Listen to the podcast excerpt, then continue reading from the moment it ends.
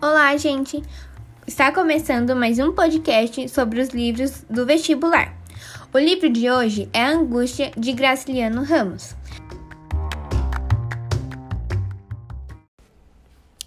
Angústia foi publicada em 1936, tendo como principal característica a descrição dos estados de alma dos indivíduos que se questionam o tempo todo sobre si e o mundo.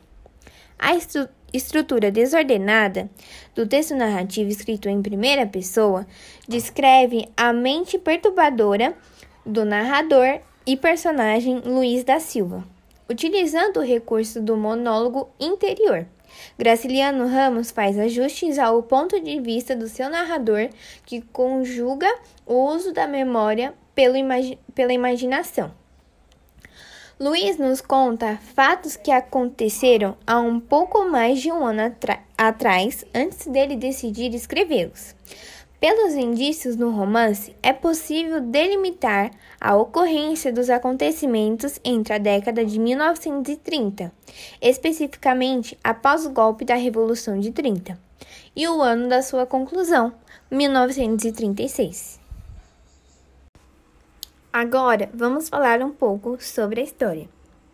Angústia é um romance narrado por seu protagonista, funcionário público e escritor diletante Luiz da Silva.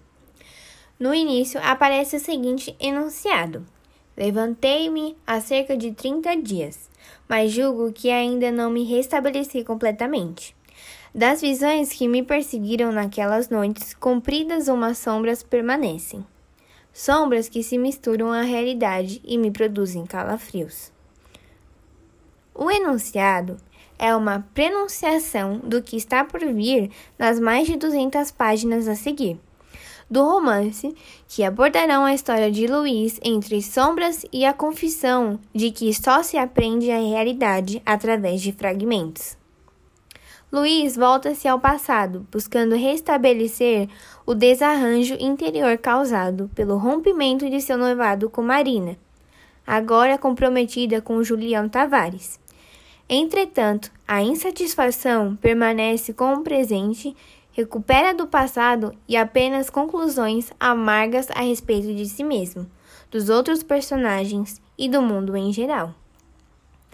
Emergem-se na narrativas lembranças de uma infância de afetos distantes, de frustrações, sexuais e profissionais, delineando uma completa falta de horizonte e um desencanto por perto do personagem com relação a si mesmo e ao estado de outras coisas.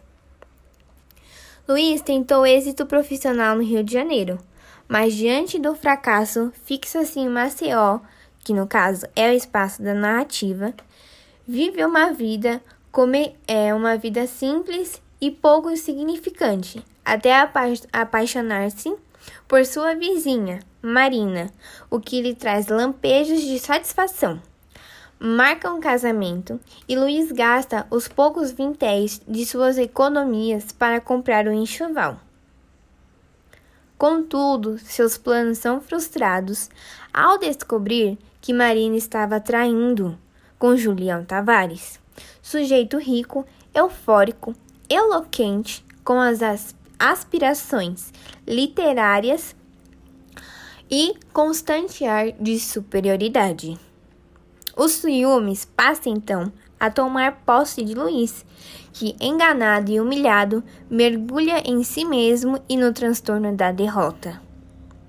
Imerso em uma condição financeira miserável, sem condições de pagar as suas próprias contas, rodeados por ratos e pelos próprios fantasmas do passado, Luiz vê-se incapaz de afastar Marina e Julião Tavares do pensamento.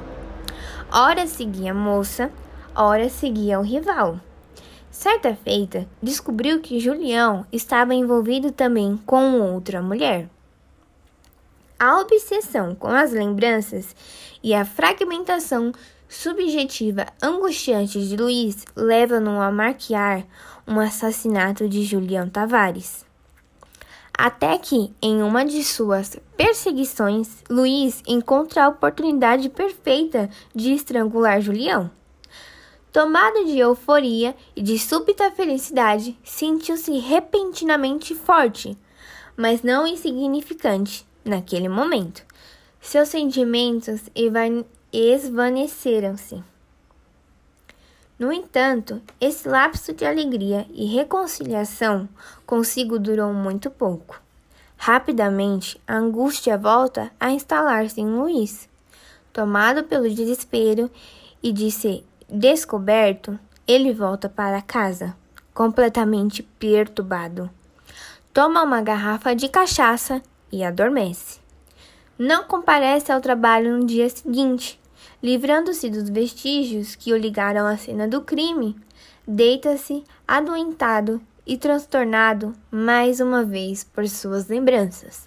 Sufocados por ela e pela atitude cometida, ele acaba sendo consumido pela angústia. Por fim, podemos concluir que trata-se de um romance em primeira pessoa, uma narrativa psicológica caracterizada por um contínuo estado de delírio do personagem.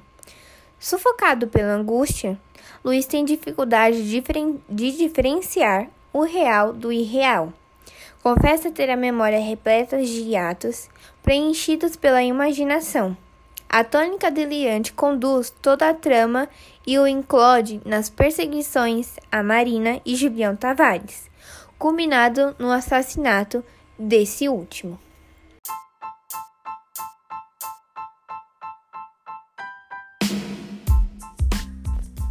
É isso, gente. Espero que tenham gostado do nosso podcast de hoje. Um beijo e até a próxima!